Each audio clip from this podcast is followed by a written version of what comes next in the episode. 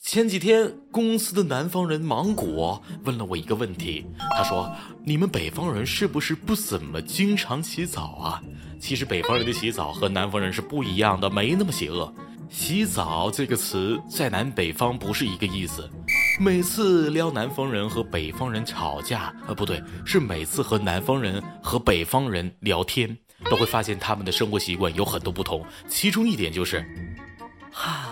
你们不是天天洗澡，多脏啊！哈，你们居然天天洗澡，多累呀！为什么会造成这种南北差异呢？很大的一个原因就是南北水资源不均衡。说白了，就是南方有很多的水，北方没啥水。长期以来，让人们有了这种大不同的习惯。不过，也正是因为洗一次澡不容易，所以对于北方人而言，洗澡必须有仪式感。站在水龙头下面冲水，那也配叫做洗澡？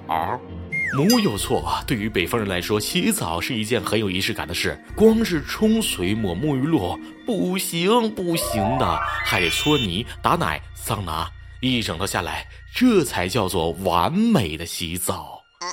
可是，在南方人看来，这难道不是大保健吗？明明洗澡是每天最开心的事，为什么非要给那么多条条框框限制呢？每天自由自在的享受洗澡的过程，不好吗？我爱洗澡，好多泡泡。还别说，对于北方人，尤其是东北人来说。冲澡真的和蘸水没有区别。要想享受最纯正的洗澡，你基本可以做好待上大半天的准备了。今天啊，我就带你见识见识啊，老铁。在北方，洗澡需要完成四部曲：一冲、二泡、三蒸、四搓。泡澡以冲澡和泡池两步骤完成。冲澡的目的是洗去身上表面的脏东西，也就是南方人常说的洗澡。其实这只是北方人眼中洗澡的第一步而已。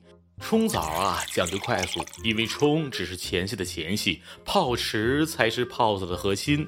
冲完澡后，需要赶紧跑去找到一个热水池里面泡一泡，平均温度有四十到六十度不等的泡池，能够让人全身心的放松，还能和旁边的其他人一起唠嗑、嗑瓜子儿、吹牛逼。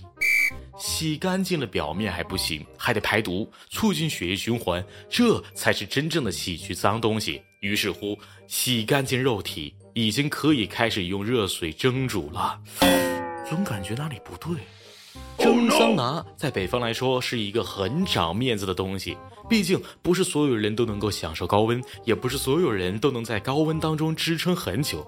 因此，能在高温中坚持最久的男人，才能称得上持久。我要成为这条街啊最久的男人！哇！最后到了搓泥。搓泥是东北洗浴文化当中有着浓墨重彩的一笔。你们南方人嫌弃北方人不洗澡脏，没关系，咱们这么一搓，指不定谁更干净呢。搓泥又称搓澡。只需要你乖乖的躺好，就会有热情的大爷大妈来到你身边，并且为你提供最贴心的服务。他们会努力的给你推销各种产品，什么醋搓、奶搓、蜜糖搓、红酒搓，反正能吃能喝的都给你搓上。老弟，想加点啥料啊？牛奶往嘴里倒。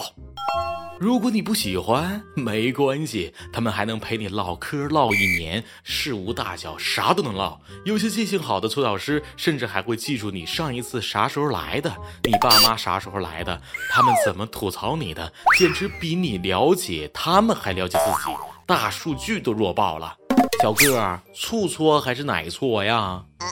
搓奶？你想干嘛？这个力道可以吗？你多久没搓了啊？这么脏啊！你最近太累了吧？后背这么硬啊？待会儿再按个背呗。